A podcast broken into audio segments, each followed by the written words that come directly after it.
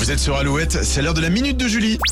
Alouette, la minute de Julie. Et oui, et les collégiens de 3 vont bientôt partir en immersion en entreprise et c'est pas toujours facile de trouver un stage. Non, décrocher un stage, ça relève parfois du parcours du combattant Ouais. pour certains jeunes qui n'ont pas forcément les contacts pour passer quelques jours dans une entreprise en observation.